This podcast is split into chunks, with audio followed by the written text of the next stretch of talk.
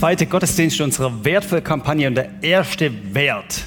Der erste Wert, der heißt Entscheidungen. Entscheidung. Warum haben wir das als ein Punkt von acht, wo wir sagen, das ist sehr wichtig? Und um was geht es überhaupt bei der Entscheidung? Hilfreich ist natürlich immer, wenn man das Thema so mit euch am Sonntagmorgen behandelt, euch im Kino, am Livestream, daheim, dober und hier im Saal, wenn man sagt, look, wir schauen mal, was Bibel zu dem Thema sagt. Für der eine oder andere wird das eine vertraute Sache sein, gar nicht so fremd. Und für der andere, der keine Ahnung davor hat, du wirst schnell Dreh finden und kein Problem haben, das nachzuvollziehen. Weil wir steigen in eine Geschichte ein, die eigentlich relativ simpel zu verstehen ist. Da war Jesus unterwegs, so Galiläa ein bisschen, und hat so die erste Followers aufgeladen. Früher hat man das Jünger genannt, heute nennt man das, macht man das nur noch digital mit Followers. Und er hat also so die erste Buddies gesucht.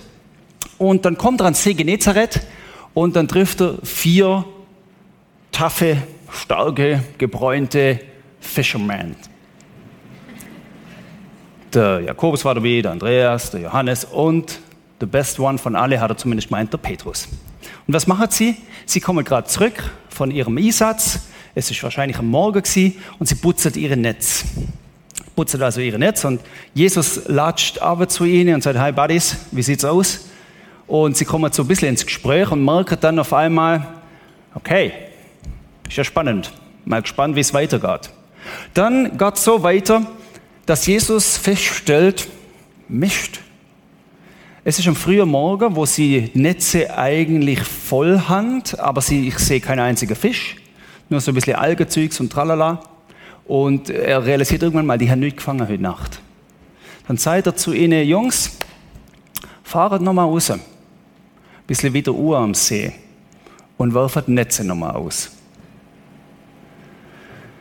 Dann der Petrus, Meister, wir haben uns die ganze Nacht abgemüht und wir haben nichts gefangen. Petrus macht immer kleine Sätzle eigentlich so Bestandsaufnahme vom Status quo. Schau mal, Jesus, falls du es nicht gesehen hast, wir haben kein einziger Hering gefangen. Da ist nichts drin. Da ist einfach, nein, wir haben heute Nacht nichts gefangen. Hat's, vielleicht war das so, weiß ich nicht, hat's noch nie gegeben. Was soll das? Meister, wir haben ganz Nacht schon krampfert und gemacht und tun. Wir können da ein bisschen hineininterpretieren. Lass uns in Ruhe. Wir haben nichts gefangen. Schau, Jesus, das ist die Situation, das ist Status quo. Das ist das, wie es um uns steht. Vielleicht war es Petrus nicht, aber der andere drei auch ein Stück weit peinlich. Wir sind doch die Fishermen schlechthin hier unten. Und wir kommen am Morgen heim und haben keinen gotzigen Fisch. Was soll das denn?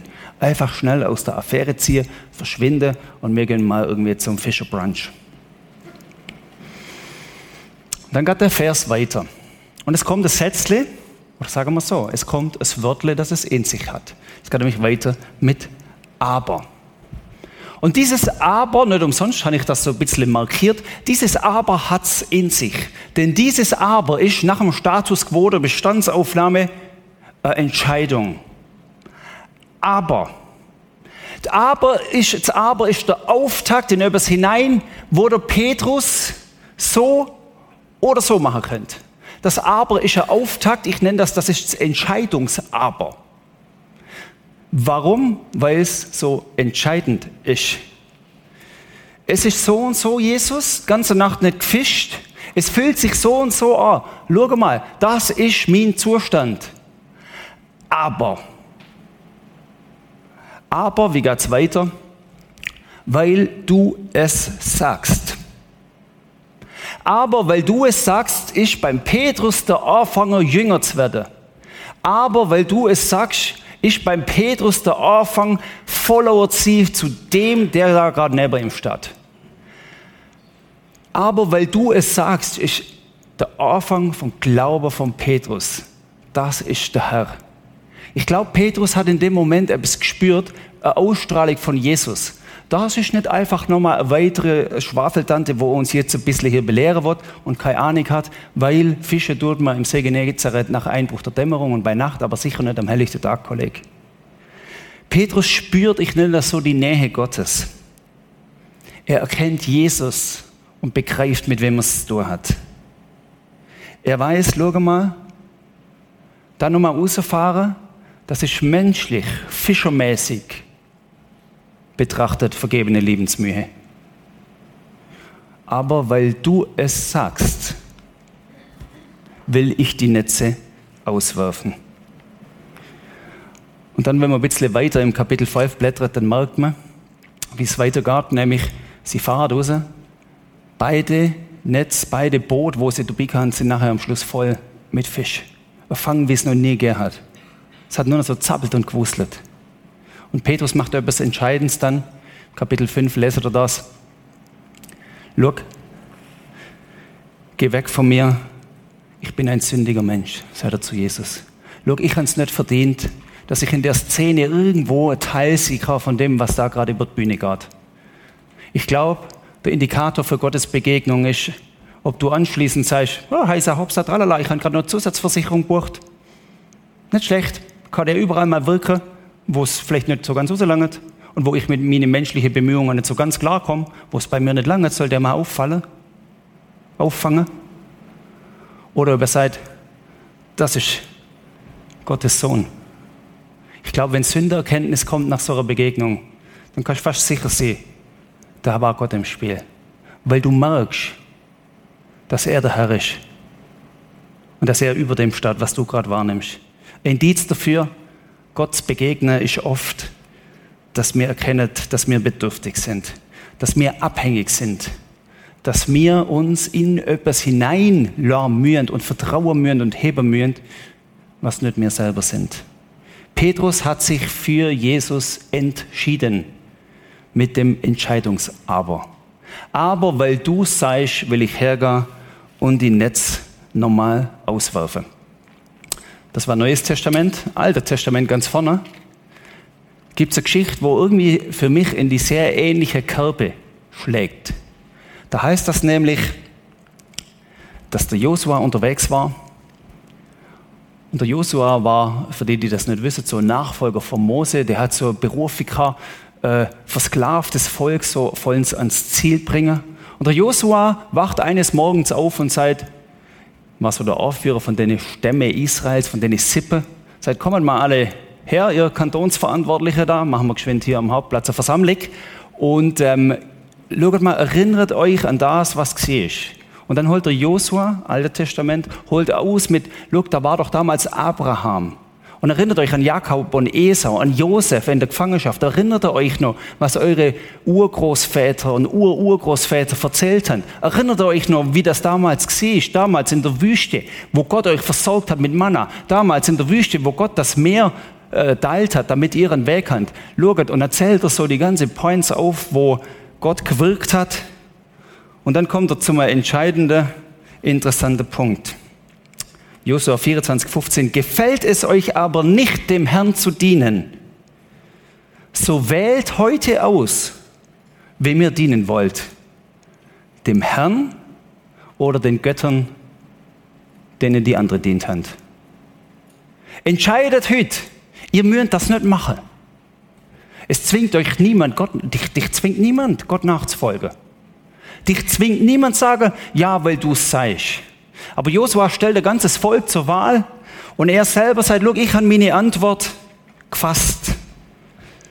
Ich aber und mein Haus wollen dem Herrn dienen. Ich aber und mein Haus wollen dem Herrn dienen. Er hat sich für Gott entschieden. Er schreibt dann im Anschluss an den Vers, look, das ist nicht nur einfach. Kommen wir nachher später noch zurück. Sowohl Petrus als auch Josua, die haben sich entschieden mit Aber, mit dem entscheidenden Aber. Aber weil du sagst, schau mal, in meinem Leben läuft's auch verschissen. Schau, in meinem Leben ist's auch anstrengend. Schau, in meinem Leben gibt's Sturm, denen ich nicht gewappnet bin. Aber weil du bist, Jesus, höre ich nicht auf, sondern glaube, dass es eine Perspektive ist, gibt. Ich und mein Haus wollen dem Herrn folgen. Warum, warum ist die Entscheidung wichtig? Wir könnten ja auch sagen, schau, wir haben uns die Welt ja heute schon ein bisschen anders gestaltet als damals. Heute haben wir ja schon sehr viel im Griff. Wir können ja wirklich hergehen und ziemlich, ziemlich viel abdecken, wo die früher nicht hatten. Ich glaube, damals könnte der ein oder andere sagen, war die Gottabhängigkeit irgendwie so noch ein bisschen größer Spleen, weil da war manches ja auch nicht so, wie wir es uns eingerichtet haben. Da könnte man sagen, look, das ist vielleicht ein bisschen aus dem Altertum, aber in der Neuzeit, da haben wir Gott eigentlich gekonnt mehr und mehr überflüssig werden lassen. Warum, warum soll ich das jetzt entscheiden? Vielleicht sagst du ja gut. Ich könnte sagen, da ein bisschen, wie ich es vorher erwähnt habe, da nehme ich die Zusatzversicherung schon mit zu. Weil wenn es da ein bisschen eng wird, könnte ich mir jetzt vorstellen, ich glaube nicht, dass es mich trifft, aber könnte ich mir vorstellen, wenn es in dem Bereich ein bisschen eng wird, dann wäre es bei mir auch ein bisschen zu stürmisch und dann ist gut, wenn die wirkt und dann tue ich das beauftragen, Jesus wirkt jetzt, das geht ganz einfach, muss nicht mal der Versicherung schreiben, kannst einfach geschwind der Gebetli absetzen und dann kümmert er sich drum. Und der Schaden ist behoben. Das könnte man ja so meinen und manches Mal finde ich den Gedanke gar nicht so abwegig, weil manches scheint danach, dass es so funktioniert. Aber sie machen es anders, der Petrus und der Josua. Weil das Leben manchmal anders kommt, als sie meinen. Weil es nicht ganz so einfach ist, wie wir meinen, so wie es auch Fanny erlebt hat. Meine Geschichte mit Gott beginnt eigentlich schon früh in meiner Kindheit. Ich wollte immer wissen, wer oder was ist Gott. Ich habe allgemein viele, viele Fragen gestellt. Okay, machen Kinder wahrscheinlich so, aber kam mir so vor, als ob ich schon früh auf der Suche war. Als ich neun Jahre alt war, ist ein lieber Nachbar gestorben und ich bin in ein totales Loch gestürzt. Also ich konnte mit dem Thema Tod null umgehen und ich war auch einfach nicht, also ich war untröstlich. Ich konnte nicht mehr schlafen, ich habe nur geweint. Ich hatte, sobald ich ohne Familienmitglieder war, ich, sobald ich allein war, habe ich einfach nur Angst gehabt, dass alle sterben. Ja, und mir ging es wirklich richtig schlecht. Meine Eltern waren auch sehr verzweifelt. Aber dann habe ich eine Tante getroffen, die schon mit Jesus unterwegs war. Und die hat mir von der Ewigkeit erzählt, vom Leben nach dem Tod. Und ja, das war dann auf einmal so, okay, ich hatte Trost. Das war aber eben auch noch nicht das Ende meiner Geschichte ich war weiterhin auf der Suche. Ich wollte unbedingt wissen, was ist die Wahrheit. Ich habe viel gelesen, habe mich mit ähm, Islam und Buddhismus und Hinduismus und Co. beschäftigt, viel mit ähm, Persönlichkeitsentwicklungskonzepten und viel mit Esoterik. Also alles Mögliche habe ich mir reingezogen und angeschaut und bin dann auch äh, über mehrere Jahre immer wieder mit Drogen äh, auf Bewusstseinsreisen gegangen, so habe ich es genannt. Ähm, fand aber keine Ruhe. Es war immer alles hektisch. Ich war rastlos ja, immer auf der Suche eben. Ähm, dennoch hatte ich immer das Gefühl, ich werde beschützt. Ich hatte mehrere krasse Autounfälle miterlebt und auch so, ja, ein ziemlich turbulentes Leben. Hatte immer den Eindruck, irgendwie habe ich Glück. Also irgendwie bin ich, bin ich irgendwie, ja, geborgen. Ne? Und im September, nein, im August 2019 äh, bin ich mit meinen zwei kleinen Kindern hier in die Schweiz gekommen, zu meinem neuen Partner gezogen und irgendwie hat sich ab dem so richtig viel verändert. Ich habe angefangen bei Chris zu arbeiten. Das ist jetzt nur der Name, aber der Name war dann Programm. Ich habe mich abgewendet vom Human Design und Maya-Horoskop, Astrologie und Tarot und dem ganzen Pfeffer. Ich konnte damit nichts mehr anfangen. Es hat sich immer mehr gezeigt, es interessiert mich nicht, es ist alles nur so eine Halbwahrheit. Und ja, und dann bin ich über zwei YouTube-Videos gestolpert von Ex-Spirituellen, die Jesus fanden. Und das hat mich nicht irgendwie abgeschreckt, sondern es hat mich ja, inspiriert und neugierig gemacht. Und da bin ich so ein bisschen in die Richtung auf die Suche gegangen und bin dann bei einer guten Freundin, die auch aus der ESO-Szene raus war, ähm, über Johannes 14,6 gestolpert. Und ich bin der Weg, die Wahrheit und das Leben. Keiner kommt zum Vater, denn durch mich. Das hat bei mir Eindruck gemacht, weil irgendwie, ich war ja immer auf der Suche nach der Wahrheit. Und da hat dann wirklich jemand den Absolutheitsanspruch zu sagen, ich bin die Wahrheit. Da war ich so in der Krise in meiner Beziehung, mir ging es nicht gut, ich wusste nicht mehr so richtig, wie geht es weiter.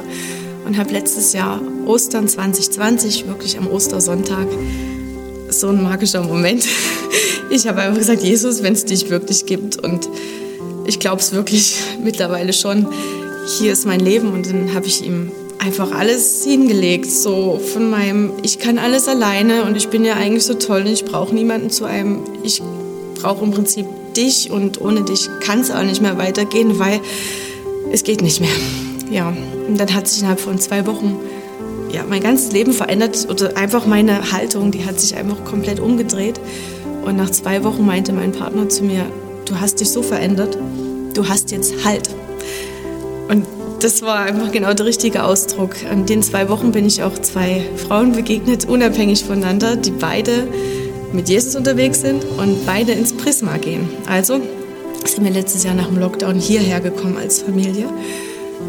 Ja, und haben hier einfach Fuß gefasst. Mein Partner hat dann auch noch zum Glauben gefunden.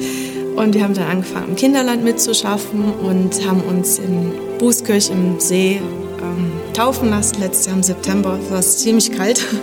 Und den Alpha-Kurs haben wir auch mitgemacht. Ja, und alles, was so kam jetzt im letzten Jahr, war trotzdem nicht easy peasy. Und nur weil man jetzt mit Jesus ist, ist das Leben nicht unbedingt leicht, in dem Sinne, dass es kein menschliches Leben mehr ist. Aber es macht einen Riesenunterschied, ob man Halt hat, ob man ja, sich geborgen fühlt, geliebt ist und wirklich weiß, wo man hingehört und einfach nicht mehr alleine sein muss und nicht mehr alles tragen, sondern wirklich weiß, man ist behütet. Und ja, das ist mein Fels, Jesus ist mein Fels und das ist meine Geschichte mit ihm und du kannst ihn auch erleben. Das seid ihre Partner, du hast jetzt Halt. Und sie schließt ab mit, Jesus ist mein Fels, auf das, was verlässlich ist. Und das bringt uns an diesem Morgen auf ein Bild oder eine Geschichte, das habe ich einst mal erlebt, da ist uns wieder Halt verloren gegangen. Ich nehme euch mit in eine Geschichte, wo ich nicht halb so groß war wie jetzt, sondern halb so alt, so etwa um die 20. Da sind mir mutige vier Jungs losgezogen, nicht als äh, erfahrene Fischer, sondern so als halb erfahrene Segler. Und wir sind losgezogen ins Eiselmeer, das ist da oben bei Amsterdam zur Nordsee hin, ein riesengroßes Segelrevier und sind segeln. Ich habe mal in die Katakombe umgekruschelt und tatsächlich nur ein Viertel geschickt von dem Kahn. So ein massives äh, Stahlboot, mit dem man kannst auch durch, über den Ozean rauschen und das hält Wind und Welle durchaus stand. Das geht also nicht auseinander. Das ist schon massiv. Und dann ist es so gewesen, dass wir so eine Rundreise geplant haben. Da ist der Hafen, wo wir das Ding geholt haben. Dann gehen wir da, dann gehen wir da, dann gehen wir da, dann gehen wir da, und in einer Woche sind wir wieder zurück. Und so haben wir das geplant. Wir haben einen Puffertag geplant, man denkt ein bisschen bädeln und ein bisschen im Hafen sein und die wunderschöne Landschaft und die Städte genießen. Und wir haben den Puffertag relativ am Anfang schon genommen, nicht zum Bädeln und Städte genießen, sondern weil das so gewindet und grauscht hat, dass der Hafenmeister uns gesagt hat, Jungs, gescheiter mal daheim bleiben heute. Ja, easy peasy, bisschen langweilig, aber hängen wir es halt in dem Hafen rum. Am nächsten Tag haben wir dann gemerkt, ähm, wenn wir irgendwie die Reise zu Ende bringen sollen, wir mal weiterfahren.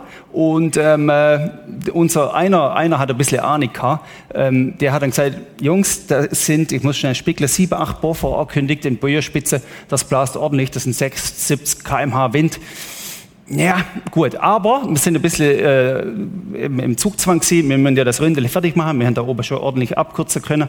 Aber wie auch immer, äh, wir sind losgezogen. Zuerst noch beide Segel gesetzt. Ist das noch gemächlich gewesen? Wir drei haben so ein bisschen gesagt, äh, was jetzt da? Wo liegt das Problem? Da, das, dem sind wir schon noch gewachsen hier. Irgendwann seit der Kollege Segelreffe, so kleiner machen, ein bisschen hinziehen. Und wir, äh, langweilig, Segelreffe, wer refft denn Segel? Hallo? Und so ist das weitergegangen. Und dann haben wir irgendwann mal Fock, das Vorsegel, abgeholt. Und irgendwann sind wir dann noch ein bisschen frohen Mutes weitergefahren, seit der Typ, der Kapitän quasi, Großsegel abrupfen. Was Großsegel abrupfen? Noch ein bisschen verhandelt dann sagt er, das Segel aber, Jungs. Der hat etwas Große von dem, was da auf uns gewartet hat. Acht Bo vor Windstärke. Wir haben das Segel dann mit Mühe und Not, so schnell ist das losgegangen, nur in Kajüte innendruckt, das war egal, eigentlich wickelst du das ein bisschen halbwegs schön auf oder legst ein bisschen zusammen oder machst irgendwie so ein bisschen halt, dass du Ordnung am Schiff hast. Wir haben das innendruckt, haben die Kajüte zugemacht, war gerüstet mit Schwimmwäsche und es ist losgegangen, wie wir es selten mal erlebt haben.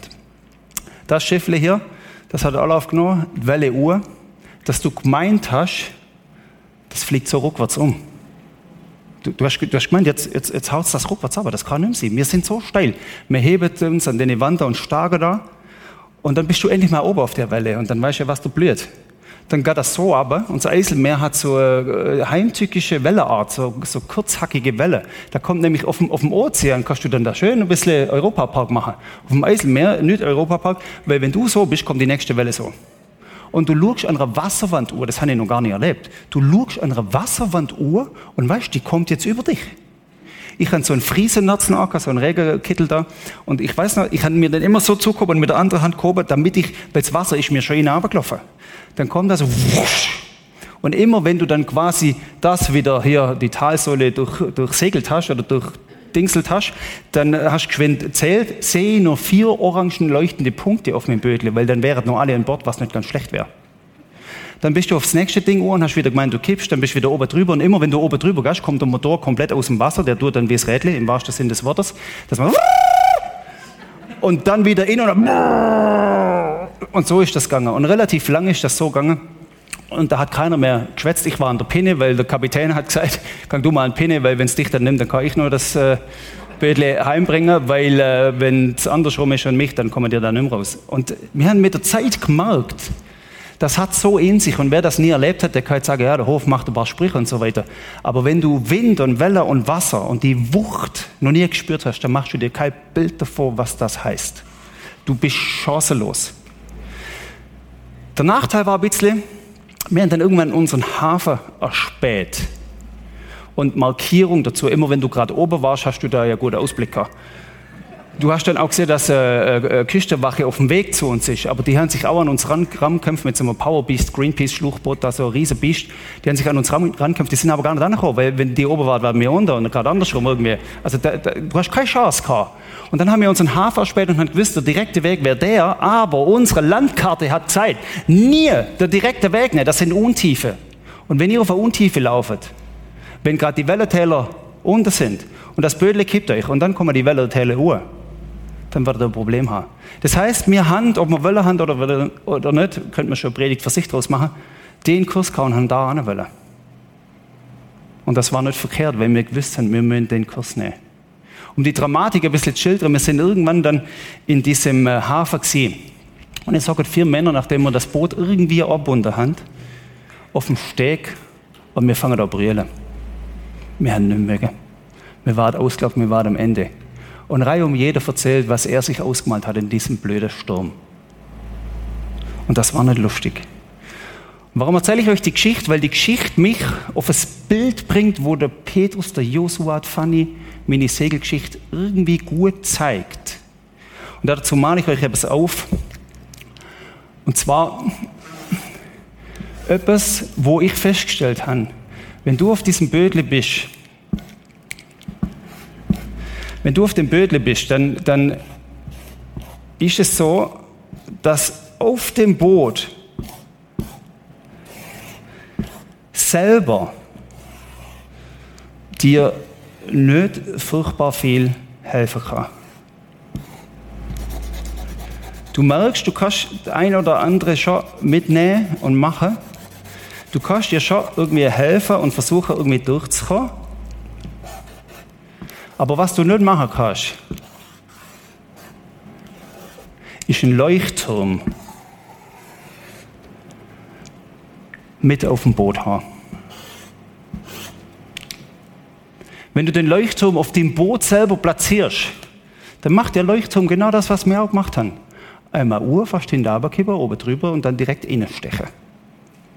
Und der Leuchtturm, der macht das vielleicht eine Weile mit, aber irgendwann sagt der Leuchtturm wahrscheinlich, schau mal, Sinn und Zweck des Leuchtturmes ist nicht, dass er dir vorne auf dem Bödle hockt mit einer schönen Rischokerzle oben drin, sondern Sinn und Zweck, charakteristisch eines Leuchtturms ist, dass er auf einem festen Fundament steht.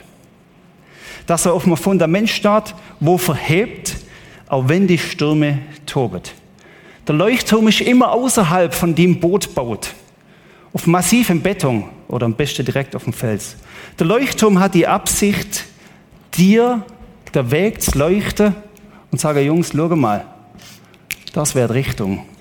Schaut, Jungs, wenn ihr meine Position seht und mir Aufmerksamkeit schenkt, dann werdet ihr erfahren, dass ich weiß, wer ich bin. Weil schaut, ich stand jetzt da und nicht morgen 50 Meter weiter links. Ich bin nicht einmal gerade und einmal krumm und einmal gar nicht da. Wenn ihr mir Aufmerksamkeit schenkt, dann werdet ihr die Möglichkeit haben, rauszufinden, wo ihr seid, weil ihr wisst, wo ich bin. Wenn ihr mir Aufmerksamkeit schenkt, dann werdet ihr die Möglichkeit herausfinden, wer ihr seid, weil ihr wisst, wer ich bin. Wir sind zwar allesamt von Natur aus oder von der Schöpfung aus so angelegt, dass wir bemerkenswert gut funktionieren im Leben. Jeder von euch funktioniert bemerkenswert gut. Wir haben ganz viel im Griff. Wir können uns auch ganz, gegen ganz viele Stürme wappnen.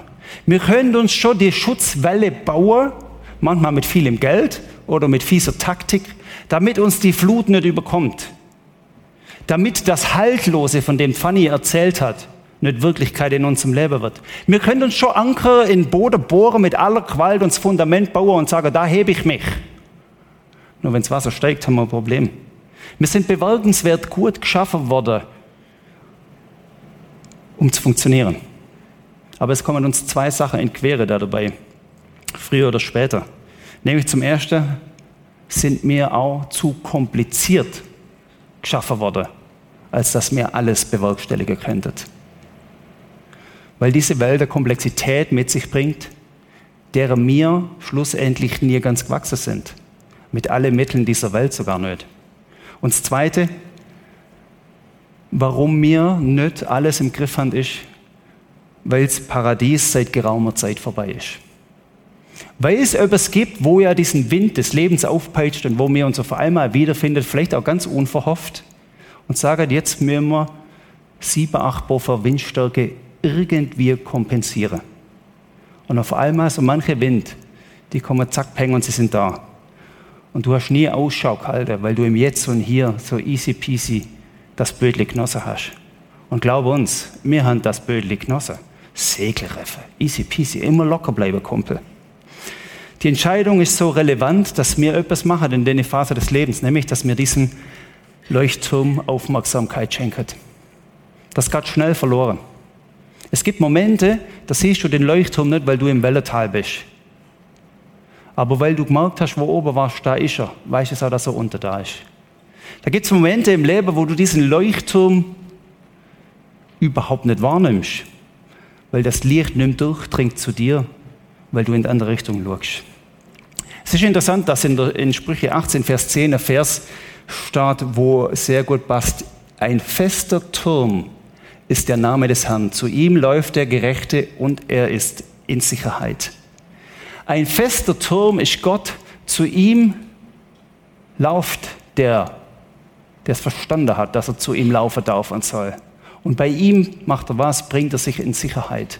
Dieser Leuchtturm weist dir den Weg. Dieser Leuchtturm, der hält den Brause stand, den Stürmen des Lebens. Dieser Leuchtturm, der ist nicht einfach nicht da dieser Leuchtturm steht da. Und es tut mir manches Mal, dass es wie so ein bisschen ist, dass die Strahler uns lockert und ruft.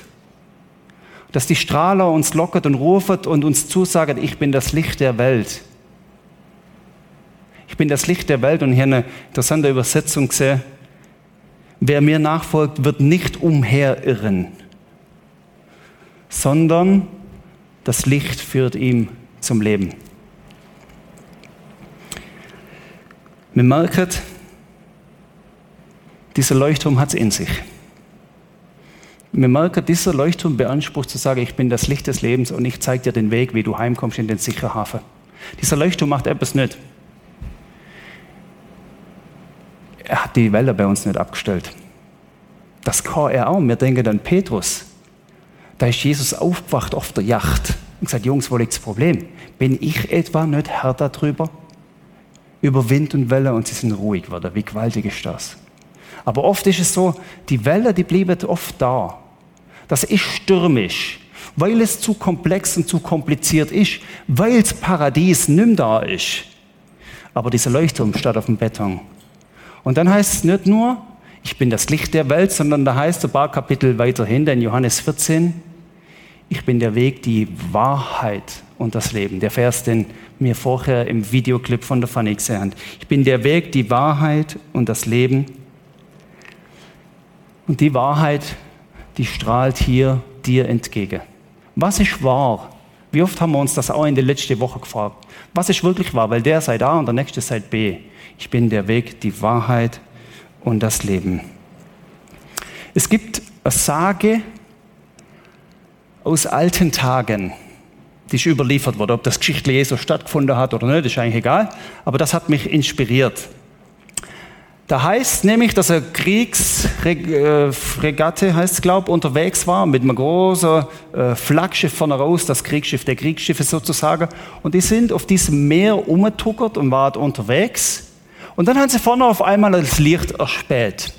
Und der Kapitän, stolz und mächtig und mit X Schiff hinten dran in seiner Kriegsschifflotte, nimmt mal Kontakt auf und sagt, äh, Lichtli da vorne, du bist im Weg, wir sind auf Kollisionskurs, bitte abdrehen auf Backbord. Und irgendwie passiert nichts und der dreht nicht ab auf Backbord und allmählich ruft er seine Bödel zusammen und sagt, formiert euch mal, wir blasen zum Angriff und mir, wenn der nicht weggehen wird, easy peasy, der, der, ich, also ich brauche das Schiff nicht, ich brauche das, was hinter mir kommt, Mini Macht. Und dann spitzt sich dazu und irgendwann kommt ein Rückruf von dem Lichtle und dann sagt er, schau mal, ich will schon gern weggehen, du stolzer und mächtiger Kriegsschiffkommandant. Aber ich bin kein Schiff. Ich bin der Leuchtturm.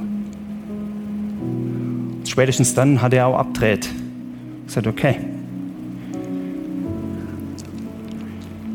Wir können schon hergehen und sagen, schau, das Türmle brauchen wir nicht.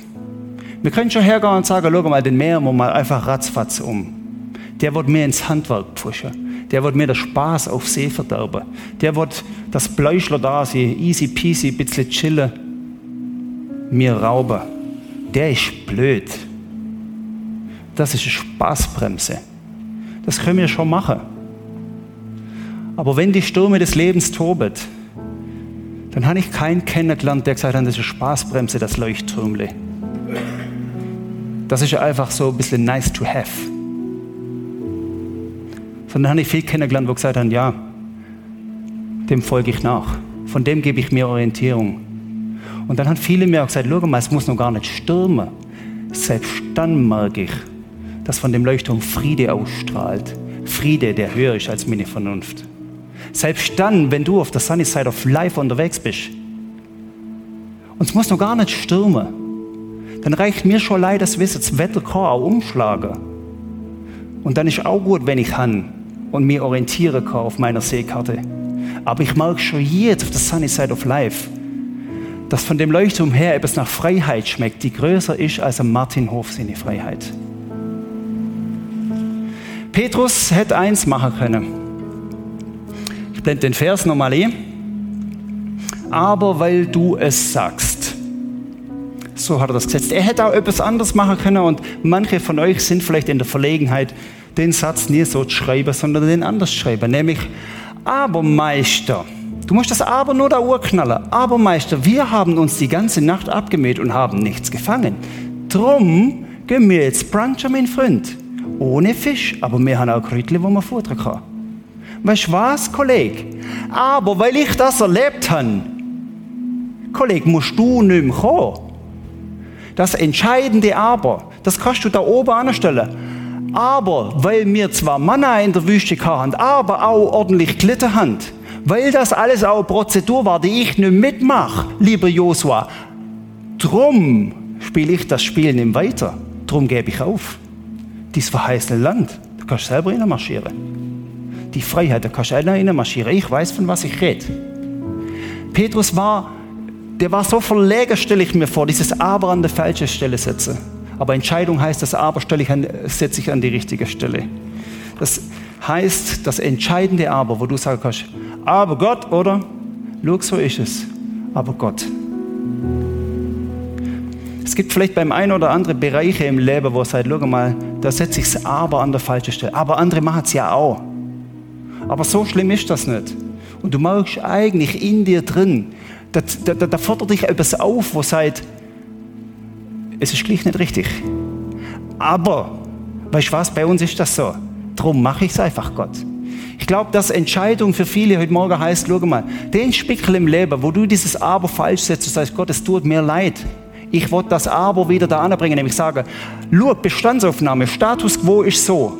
Aber Gott, ich glaube, ich glaube, was der Hof predigt hat. Und ich glaube es nicht, weil ich es predigt habe, sondern weil es mir andere gesagt haben.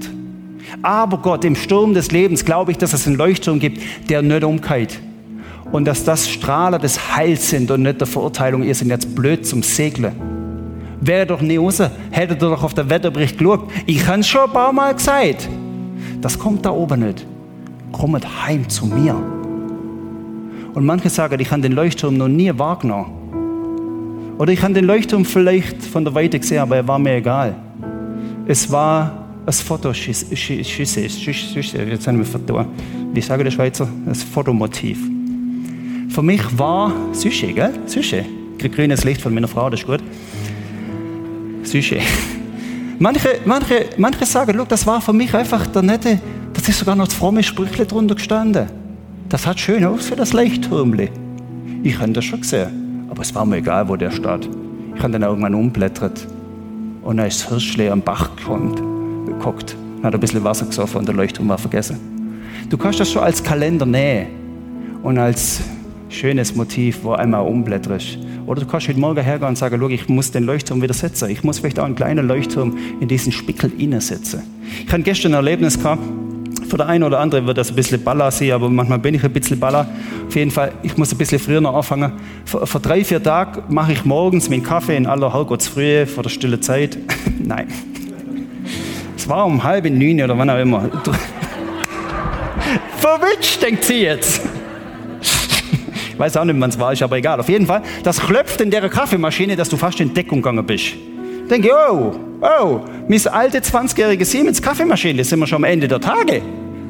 Ein Bürschle, komm, noch ein bisschen weitermachen. Dann ziehe ich irgendwann mal den Kaffeesatzbehälter raus und der fette Dichtungsring, wo da am Brüheinheit rumgewickelt ist, ist verrupft da unten drin. Dann habe ich schon gemerkt, oh, gröberer Fall.